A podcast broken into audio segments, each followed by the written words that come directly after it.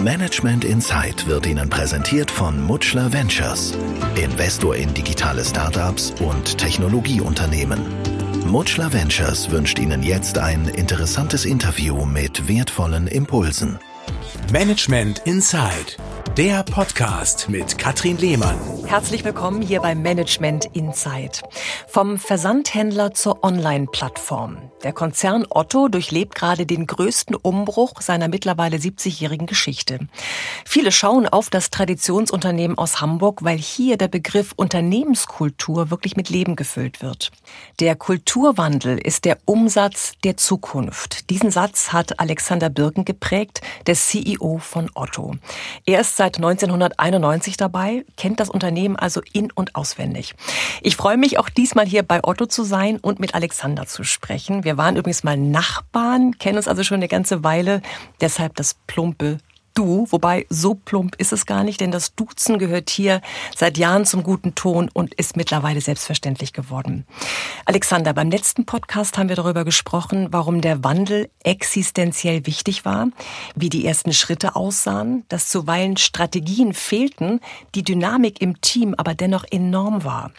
Du hast den Kulturwandel von Beginn an begleitet. Seit 2016 stehst du an der Spitze des Konzerns. Erinnerst du dich noch an die Situation, Situation, als du gefragt wurdest, ob du die Position des CEO übernehmen möchtest? Ganz ehrlich? Ja. N nicht richtig. Nee. Ich weiß noch die Situation, wie Michael Otto mich angerufen hat. Da war ich in Amerika, da war ich 39, ähm, dass er mich gerne in den Konzernvorstand äh, berufen möchte. Mhm. Daran erinnere ich mich noch sehr, sehr gut. Ähm, auch, auch wirklich an ganz, ganz viele Passagen der Gespräche auch danach danach hier, das ist, das war, nein, ich habe da tatsächlich nicht einen genauen Moment vor Augen. Mhm. Aber so plötzlich CEO, ist man da auch, klar, stolz vielleicht auch, auch ein bisschen geschmeichelt oder hat man da auch neben diesen Gefühlen ähm, Muffensausen, weil das eine große Herausforderung ist und man denkt, kann ich das auch wirklich? Also ich sag mal, ich glaube, wer sagt, äh, ich wäre nicht geschmeichelt, geehrt, gebauchpinselt, ich sorry, der, entweder äh, lügt die Person dann oder oder oder ist selbst zu sich selbst unehrlich. Ja, natürlich spielt das auch eine Rolle. Aber das Spannende war damals, dass ich genau das gedacht habe, wie du mich vorhin beschrieben hast. Ich kenne diesen Konzern doch in- und auswendig. 80 Prozent der Geschäftsführung, die hier in irgendeiner Form große Verantwortung tragen, kenne ich seit vielen Jahren. Sag ich, das wird ein Home Run. Easy beasy. Und dann habe ich wirklich zu mir selbst gesagt, Alexander, jetzt einen Gang zurück. Wie definierst du eigentlich deine CEO-Rolle? Weil das ist eine andere Rolle als als klassischer Vorstand. Und da habe ich dann einfach auch jetzt aus dem Netzwerk einen guten Freund und Kollegen in Amerika angerufen und habe gesagt, Mathis, ich würde super gerne mich mit CEOs in Amerika unterhalten. Und zwar mit, mhm. mit, mit richtig, richtig guten. Und ich habe eine Idee, welche Firmen dazugehören. Und da habe ich dann fast eine Woche lang Gespräche geführt, alle an der Westküste. Und ich muss ganz ehrlich sagen, das hat mir sehr, sehr geholfen, weil es mir sehr viel Struktur gegeben hat wie sollte man eigentlich einen Konzern grundsätzlich ausrichten? Also nicht in der Konkretisierung für die mhm. Otto-Gruppe, aber abstrakt, wie macht man das? Und zweitens, was ist auch wirklich die Rolle eines CEOs? Weil nochmal, das, genau das, dieses alte Rollenbild des CEOs, wo alle Fäden zusammenlaufen. Ich sage mal gerne, ich bin, als, als, ich bin nicht die Spinne, die das Netz baut ähm, und in der Mitte sitzt, wo alles hinkommt, sondern ich bin genau für das Spinnennetz verantwortlich, dass es hält. Mhm. Da für mich. Aber andere Leute sind eigentlich die agierenden Leute. Und ähm, da habe ich sehr intensiv drüber nachgedacht in der Phase. Also hast du dir bewusst Input ja, organisiert, um dich darauf vorzubereiten? Ja, absolut. Mhm. Alexander, dein Papa ist gestorben, da warst du gerade mal 18. Der hat deine Karriere also nicht mitbekommen. Denkst du manchmal, der würde sich freuen und der ist an meiner Seite? Ja, es gibt natürlich genau diese Momente, wo man sich denkt, äh, so ist mal ganz deutlich formuliert, scheiße, dass es mein Vater nicht miterlebt hat. Mhm. Ja, als sie zum Beispiel nach Amerika gezogen sind. Das war, das war wirklich was, was Wichtiges, was Besonderes und das war so genau der Moment, wo ich genau solche Gedanken hatte. Ähm, und ja, das ist, ich glaube, das kann jeder nachempfinden, der irgendwie Mutter oder Vater sehr früh verloren hat. Das ist, äh, da hat man das Gefühl, Mensch, ich hätte da was erzählt. Und ich merke es jetzt in einer anderen Perspektive, jetzt wenn ich, wenn ich sehe, wie unsere Kinder äh, wachsen und gedeihen und ihren Weg finden Und ich mich einfach darüber freue, mhm. das alles miterleben zu können, zu sehen und stolz darauf bin, wie jeder seinen völlig unterschiedlichen Weg auch findet. Das ist ja auch ganz spannend. Früher habe ich mir gedacht, die sollten eigentlich alle in eine Richtung gehen, aber das sind alle völlig unterschiedlich und das ist toll so. ist auch gut so, klar. Ja, genau. Aber, und das sind dann auch so die Momente, wo man sagt, ja, Mensch, wenn mein Vater das erlebt hätte, das wäre echt toll gewesen. Mhm, er wäre garantiert stolz. Wir haben vorhin über Haltung und Verhalten gesprochen. Ähm, wie verändert man die Haltung eines Menschen, um neues Verhalten entstehen zu lassen? Ich glaube, das Aller, Allerwichtigste ist Vorbildfunktion. So, und das, deswegen haben wir uns damals auch als Vorstand, oder das heißt damals, das machen wir heute noch, äh, super intensiv mit dem Kulturwandel auseinandergesetzt. Also, um das konkreter zu machen, wir haben uns wirklich jeden Monat einen Tag aus dem Geschäft rausgezogen, um nur über uns als Vorstand im Kulturwandel zu sprechen. Mhm. Unser mit Verhalten. dem Coach zusammen? Mit oder? dem Coach mhm. zusammen. Ähm, heute hat das nicht mehr die so, so, hohe Frequenz, wie wir es damals gemacht haben, aber wir sind immer noch regelmäßig dabei, genau darüber zu sprechen, an welcher Stelle ist eigentlich welches Verhalten da. Wobei die Welt sich wirklich hier bei uns jetzt weitergedreht hat. Die Leute, die sagen einem auf den Kopf zu, so Alexander, also das hier, das ist ganz ehrlich, kulturwandlerisch, hm, an der Stelle hätte ich das ja auch ein bisschen partizipativer den ganzen Prozess gestalten können. Das wird dann einfach wirklich artikuliert und das, das, ist, das, ist, das ist gut so. Würdest du sagen, bei euch gibt es jetzt wirklich keine Hierarchien mehr? Also alle sind auf einer Ebene und jeder macht das, was er kann, bestmöglich? Mein Lieblingsthema. Jetzt kommt's. Ich liebe Gut, Hierarchie. Ich ja, ich liebe Hierarchie. Dieses hierarchielose Unternehmen ist aus meiner Sicht ein Hirngespinst, was, was gar nicht, zumindest in Großunternehmen gar nicht funktioniert. Eine Führungskraft hat nach vorne auch immer eine Bedeutung. Die Frage ist immer nur, wie, wie lebe ich meine Führungsrolle? Habt ihr die ähm, neu definiert, diese Führungsrolle? Ja, ja, natürlich, auf jeden mhm. Fall. Da, da, haben wir viel, viel definiert und das ist ein fortwährender Prozess, weil das ist eine harte Arbeit, weil wenn ich als Führungskraft vielleicht 10, 15 Jahre sozialisiert wurde nach einem alten Bild, und sage aber, ich möchte eigentlich, dass ein Coach viel stärker, äh, schon ein Führungskraft, ich benutze schon das Wort automatisch. Aber du bist ja auch Coach. Ein Coach Beispiel, wird, ja? ein Enabler wird, ja, mhm. ein, ein Raumöffner wird. Dann sind das vielleicht nochmal ganz andere Sachen als eine Führungskraft, die vielleicht 10, 15 Jahre dafür gesorgt hat, wir haben eine Idee, wir haben ein Programm, das wird abgearbeitet und bei mir wird dann immer Bericht erstattet und Zusammenarbeitsmodelle werden immer über meinen Schreibtisch definiert oder zumindest abgesegnet. Das ist eine große Arbeit. Aber was jetzt im Augenblick viel spannender ist, was wir in der Organisation angefangen haben, ist tatsächlich Führungsrollen aufzusplitten. Ich rede da gerne mal von der Trilogie der Führung. Weil was ist unser großes Problem? Die, die ganze Welt wird immer schneller, komplexer und die Führungskraft oftmals kommt aus einer inhaltlichen Getriebenheit, ist inhaltlich Fachfrau, Fachmann mhm. und soll Menschen führen. Und auf einmal merken wir, hm, die Person ist inhaltlich richtig gut, oder die Person ist richtig gut in einem Projektmanagement, Prozesse zu treiben, oder es ist wirklich ein People-Lead. Und wir haben jetzt tatsächlich die ersten Großbereiche mit Hunderten von Kolleginnen umgebaut, wo es tatsächlich drei Führungsmodelle gibt. Wo wir ein People-Lead haben, wo wir ein Product-Lead haben, im anderen Bereich heißt es dann nochmal wieder etwas anders und darüber noch ein Strategic-Lead. Und dass da wirklich die Rollen auseinander dividiert werden. Merkt ihr manchmal, dass ihr auch in alte Muster zurückfallt? Also wenn ihr jetzt dabei seid, euch neu aufzustellen, euch sehr stark reflektiert und wisst, ähm, wo ihr lang, welche Richtung ihr möchtet, dass trotzdem manchmal, klar, weil wir Menschen sind alle, doch mal alte Muster aufbrechen? Ja, klar, du hast, du hast ja eben schon selbst formuliert, wir sind ganz normale Menschen und das mhm. passiert mal. Das, das Gute ist, ähm, äh, da, da muss ich eigentlich nur noch so... Ähm, in einer Situation, oder ich oder irgendein Kollege, wenn, wenn wir merken, da passiert wieder was, altes Rollenmodell wird wieder bedient, dann muss man nur laut sagen, Katrin, Katrin. Ich bin raus. Ich ja, bin raus. So, und, und, dann, und dann, dann grinsen alle breit im Gesicht und merken, okay, so. Okay. okay. und dann kommt immer so, I rephrase my honor oder irgend sowas so nach dem Motto, jetzt lass mich nochmal anfangen, mhm. ja.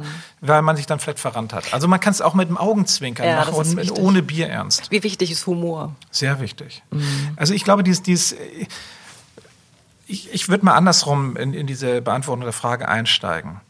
Ich bin ja ein absoluter Gegner von Work-Life-Balance. Oh. Warum? Weil der Begriff unterstellt, wenn ich arbeite, lebe ich nicht. Genau. Und das ist, finde ich, das Stimmt. ist das, das Schlimmste, was man sich vorstellen kann. Weil, und ich kann immer sagen, oder ein Kollege von, von der Hermes Fulfillment hat mich kürzlich gefragt, Mensch, Alexander, hast du eigentlich den, den, den, den besten Job oder den undankbarsten Job in der Gruppe? Und dann sagte ich nach kurzem Nachdenken, du, ich finde meinen Job richtig, richtig gut, mhm. weil ich habe Freude, ich habe Spaß dabei, ja. Ist es anstrengend? Ja, natürlich ist es anstrengend. Aber ich habe mir den auch selbst ausgesucht. Und das zu gestalten bringt mir Freude. Mhm. So, und wenn ich mit dieser Haltung hier unterwegs bin, dann ist das auch alles nicht so stressbelastend. Ja, es gibt stressige Momente, na klar. aber dann kann man damit ganz anders umgehen. Ja, der Spaß beflügelt ja auch. Ne? Ja, und, und das ist so genau das Thema. Und ich gehe doch nicht zur Firma, leg mein Leben ab, hab keinen Humor mehr. Nein, mhm. das, ist, das, das ist traurig. So. Und deswegen, die Zeit brauchen wir. Und ich bringe mal ein anderes Beispiel. Unser Vorstandskollege, der für die gesamten Logistikeinheiten verantwortlich ist, Kai Schibur, der ist in die Logistik rausgegangen im, Thema, oder im Rahmen des Kulturwandels und dann wurde ihm sehr deutlich von den Führungskräften gespiegelt, ja, aber ähm, ähm, Kai, das funktioniert nicht so mit fünf Minuten Stand-ups und so weiter. Das geht ja alles zu Lasten der Produktivität. Und da hat er sehr bold geantwortet, liebe Leute, die Leute, die sagen, wir haben nicht fünf Minuten Zeit, um miteinander mhm. einmal zu reflektieren, was wir hier machen, was gut läuft, was schlecht läuft, ja die haben das nicht verstanden. Das geht niemals zulasten der Produktivität. Und ich glaube einfach auch, ein, ein Arbeitsumfeld, was grundsätzlich positiv ist, ist beflügelnd. Auf jeden Fall, das sehe ich genauso. Ja, logisch. Das macht die Leute frei und kreativ auf jeden Fall. Ja. Stichwort Meetingkultur. Ich höre von Trainingskunden aus anderen Firmen ganz oft, dass die schwer genervt sind über den Wahnsinnsanteil an Zeit und Energie, die für Meetings draufgehen. Wie ist das bei euch? Ja, also von der Genervtheit spüre ich wenig. Ähm, Meetingkultur ist sehr, sehr intensiv, auch bei uns. Ja, es gibt Situationen, da sitze ich äh, da und gucke mir an, warum sitzen da jetzt irgendwie meinetwegen zwölf Leute in einem Raum? Braucht es eigentlich wirklich alle zwölf Leute? Äh, da kommt so das Stichwort Accountability mit da rein. Ja. Wer ist eigentlich wirklich hier für was verantwortlich? Sind das die richtigen Entscheidungsträger oder reden alle mit? Und da muss man dann auch schlanker werden. Auf der anderen Seite, ähm, deswegen machen wir auch den Kulturwandel. Es gibt selten noch nur diese linearen Prozesse, die laufen, sondern ganz viele Sachen werden in Projekten bearbeitet, die immer wieder in neuen Konfigurationen mit unterschiedlichen Fachbereichen stattfinden. Mhm. Und das ist sehr intensiv. Ihr Vorstände habt hier äh, sehr, sehr schöne Büros. Äh, warum seid ihr nicht auf der Fläche mit den anderen zusammen? Das ist eine gute Frage. Ähm, schneiden Mal wir das nachher ehrlich, raus nee, aus dem Podcast? Nein, das schneiden wir nicht raus. Ähm, tatsächlich, wir, wir, haben das damals hier, diese Fläche wurde renoviert. Also das ganze Haus wurde kernsaniert. Mhm. Und in dem Zuge hatten wir dann auch mal kurz diskutiert, ob wir nicht auch auf die Fläche gehen. Und das haben wir damals als Gruppe gesagt, nein, das wollen wir nicht. Wir öffnen das, ja, und alles um uns rum ist ja, also was ich eben schon sagte, die Kaffeeecke ist belebt, da sitzen andere Kollegen, man begegnet Menschen hier, es ist nicht mehr Elfenbeinturm, aber wir wollen noch unsere Einzelbüros behalten. Ganz ehrlich, liebe Katrin, wenn wir das heute entscheiden würden, könnte es sein, dass wir es anders entscheiden. Mhm. Und Ihr könnt ja immer noch umziehen, auf die Fläche ziehen. Ja, das, jetzt haben wir das Ganze hier so hergerichtet, das ist dann vielleicht schwierig. Aber die, die, ich sag mal, es gibt so zwei, drei andere Aspekte. Unser Bereichsvorstand zum Beispiel von Otto hat sich entschieden, da wird jetzt auch demnächst jetzt, oder wird saniert gerade ein Gebäude, die werden auf die Fläche ziehen. Ich habe den Kollegen aus meinem Vorstandsbereich gesagt, wenn ich auf Reisen bin, bitte benutzt mein Büro. Ja, das ist nicht ein Vorstandsbüro, was nur für den Vorstand da ist. Dann benutzt, das ist ein cooler Besprechungsraum. Man mhm. kann hier mit, mit, mit fünf, sechs Leuten wunderbar arbeiten. Man hat die gesamte Technik hier und los geht's. Insofern, es befindet sich auf dem Weg. Was bedeutet Leadership für dich? Ich glaube, dass schon ein, ein Leader auch eine, eine Verantwortung hat, eine strategische Impulse und Ausrichtung zu geben. Dann im nächsten Schritt dann tatsächlich mit dem Team zu sagen, wie schaffen wir es eigentlich, unsere Ziele sauber zu definieren. Ich glaube, das ist schon ein Thema, wo, wo auch das Team mitgefordert ist, aber dann die Freiheiten zu geben, wie kann ich eigentlich dieses Ziel am besten erreichen? Weil, was ich vorhin schon sagte, da gibt es einfach viele, viele kluge, junge Köpfe, die das besser wissen heute, gerade im digitalen Zeitalter. Und dann ist, glaube ich, die große Herausforderung von, von einem, von einer Führungskraft zu sagen, wie kann ich jetzt eigentlich diese Leute enablen, coachen, weiterentwickeln, dann zu erkennen, wo sind eigentlich die Top-Talente und die dann wirklich weiterzuentwickeln. Also auch in andere Bereiche hinaus, äh, hinein und, und abzugeben, was dann auch wiederum nicht immer leicht fällt. Ja, es gibt einige Kollegen, die fällt das leicht, bei denen ist das so einfach in, in, in der DNA verhaftet. Die können das und die können das und die wollen das und sehen es auch als große Aufgabe und andere äh, denken dann eher, hm, das ist vielleicht, wenn ich jetzt die und die Person weiterentwickle, die fehlt mir aber im Team, das wird schwierig, sie zu ersetzen, deswegen halte ich sie lieber. Mhm. Also als Führungskraft ist man auch Coach, deshalb das Sehen Absolut. und Entwickeln, Entfalten von Potenzialen wichtig. Also wirklich auch andere anzuschauen, zu gucken, was können die besonders gut, wo können wir sie einsetzen. Das ist auch ein Punkt, wo ich raushöre, dass es ja, dir wichtig ist. Ich glaube, es ist, worum es ja im Kern geht, ist, dass das, egal wo ich hier in der, in der Gruppe arbeite, in welcher Rolle, in welcher Funktion, dass ich möglichst ein umfassendes auch Selbstverständnis entwickle. Wer bin ich eigentlich? Ja, was treibt mich? Ähm, in welchen Themenbereichen habe ich ein besonderes Talent oder auch ein besonderes Interesse.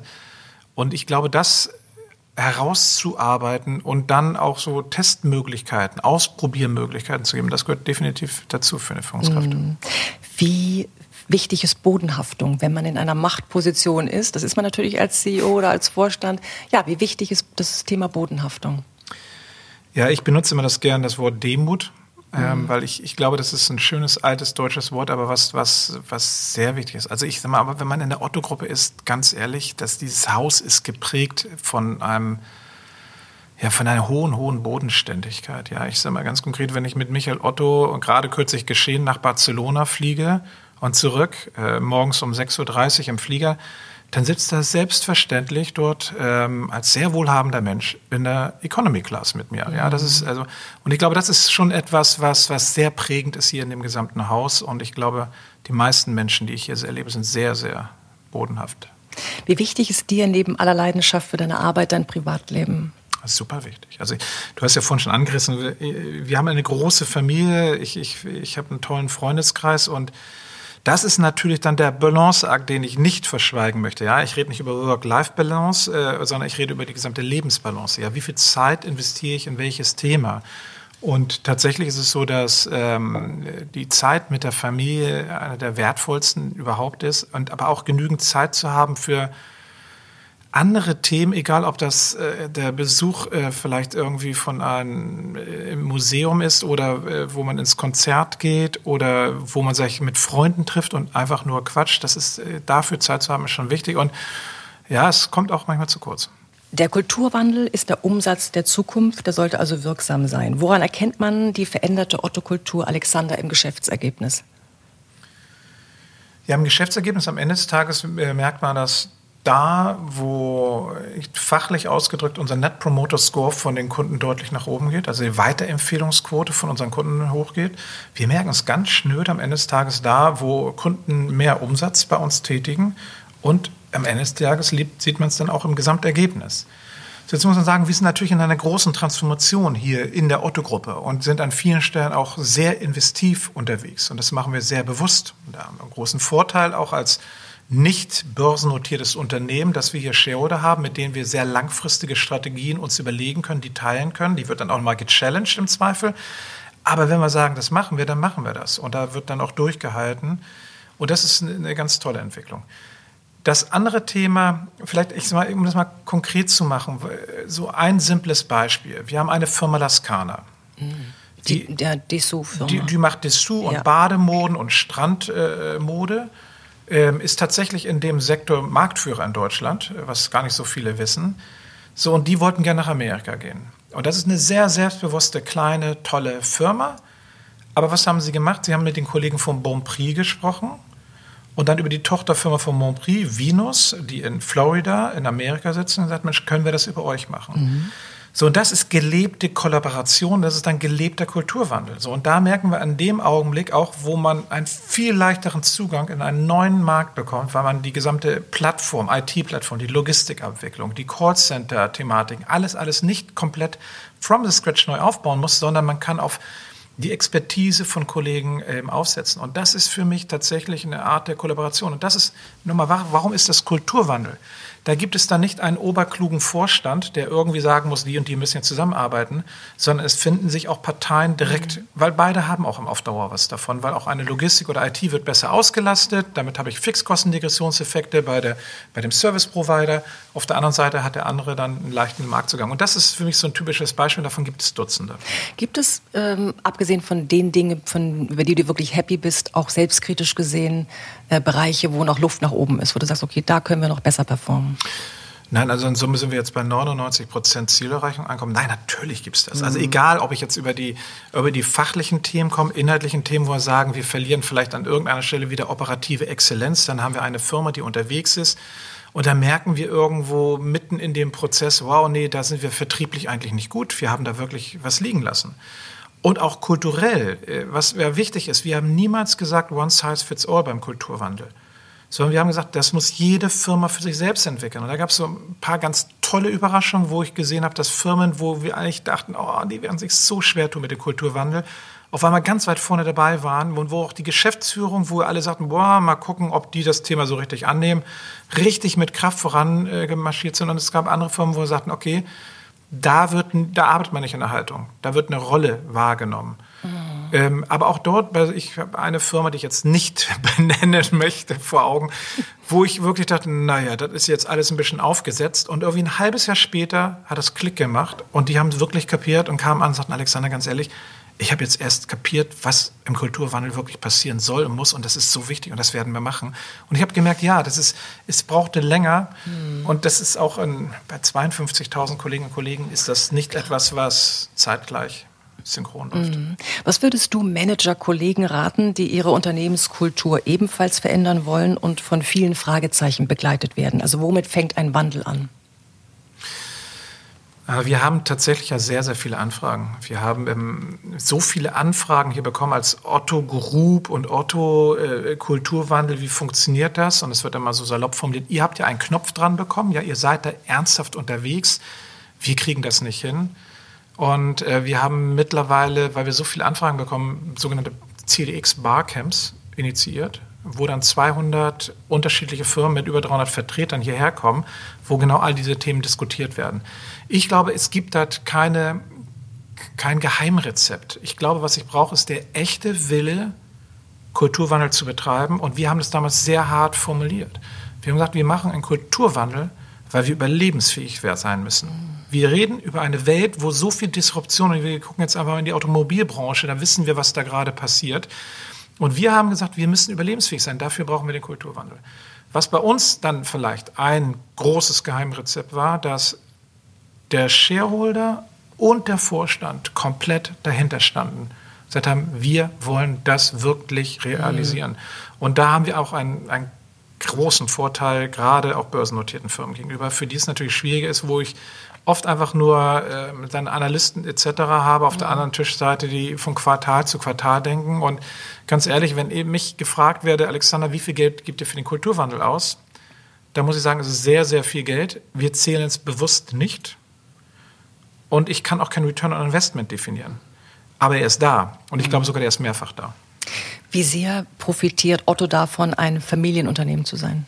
Ja, das ist, also, der Grund, warum ich jetzt hier schon seit, seit über 28 Jahren in der Gruppe tätig bin, hat ganz viel mit der Familie zu tun, weil es eine Familie ist, die von Werten geprägt ist. Ich sage immer sehr gerne, ähm, was ich sehr wertschätze, gerade an unserem Aufsichtsratsvorsitzenden Michael Otto, ähm, wir sind ihm loyal und er ist uns gegenüber loyal. Und das, in dieser Kombi gibt es nicht sehr häufig. Und das ähm, erleichtert gerade große Transformationen sehr. Alexander, du bist auf mich immer als tiefenentspannter Mensch, äh, also die Wirkung hattest du auf mich immer. Bist du das auch im Job? Da solltest du andere Leute fragen. Ah, nee, ich frage aber dich. Selbstkritisch nein, bist du ja. Nein, nein ich, ich, ich glaube, ich bin nicht immer tiefenentspannt. Ich kann mich auch fürchterlich aufregen. Ähm, aber in Summe bin ich, glaube ich, in einer, gehöre ich auf die entspannte Seite definitiv. Und wenn es ja. mal stressig wird, wie schaltest du ab?